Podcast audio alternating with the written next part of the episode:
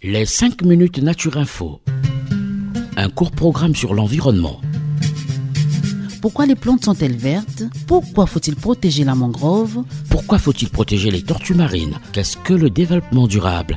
Des questions et des réponses par l'ONG Renatura Avec ses experts sur Radio Mucodec.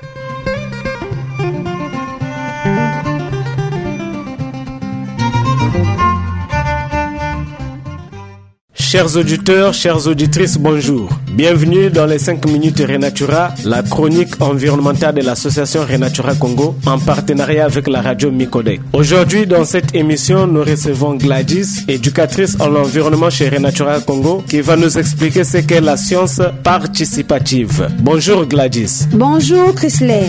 Les sciences participatives regroupent les projets de recherche scientifique qui bénéficient de la participation active de citoyens qui ne sont pas chercheurs de métier. Cela comprend des personnes qui se mobilisent par leur curiosité ou leur volonté de mieux connaître les phénomènes qui les concernent ou d'agir sur leurs conditions propres ou sur leur environnement. La participation de non-scientifiques à la production de connaissances n'est pas nouvelle. L'implication des amateurs est une tradition vieille de plusieurs siècles dans le domaine de la science. Beaucoup de chercheurs se sont rendus compte que l'absence de collaboration entre chercheurs et citoyens fait échouer de nombreux projets de développement. Grâce à l'essor de la technologie et des téléphones, les citoyens peuvent être mobilisés en masse pour faire partie intégrante de la recherche. Le processus commence avec des programmes initiés par des scientifiques qui ont besoin de citoyens volontaires pour les aider à collecter des données en grande quantité, des données sur un vaste territoire ou des données sur une longue durée. La science participative sert donc à la science, à la société et favorise les interactions entre les deux. Le public peut donc participer à la prospection,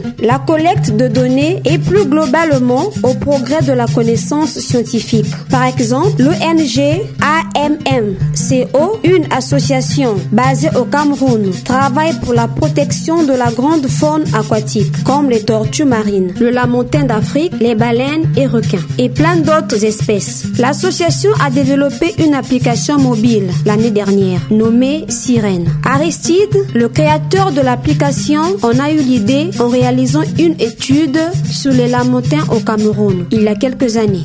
Après trois mois d'observation et de dur labeur, il n'a vu aucun lamentin. Ce n'est qu'en parlant avec des pêcheurs qui lui ont relaté leur observation de lamentin pendant les sorties en mer. Caristide a compris qu'il devait intégrer les pêcheurs dans ses recherches sur les lamentins et qu'il ne devait plus seulement se baser sur de la littérature scientifique? Les pêcheurs ont en effet une connaissance énorme qui est ignorée. Aristide a donc récupéré les données des pêcheurs, les informations qu'ils collectés pendant leurs activités de pêche quotidiennes et qui pouvaient servir à ces recherches. La science participative, c'est donc ça.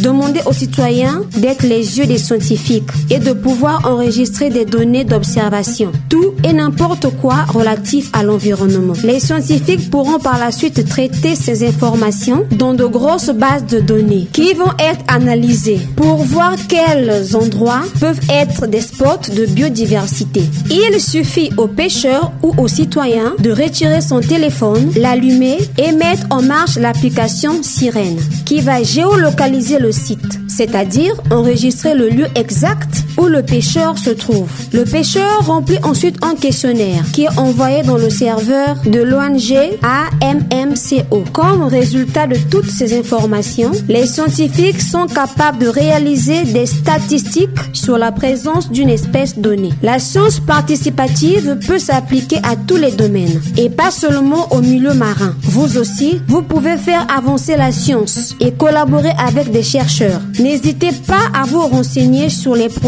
qui existent ici au Congo et d'y participer à votre échelle, aussi petit soit-elle. Merci Gladys pour toutes ces explications sur la science participative. Merci aussi à la radio Micodec qui est notre partenaire. Chers auditeurs, chères auditrices, nous sommes au terme de notre émission. Tous ceux qui ont des questions à nous poser, nous répondons à ce numéro 05 742 42 80. 05 742 42 80. Merci.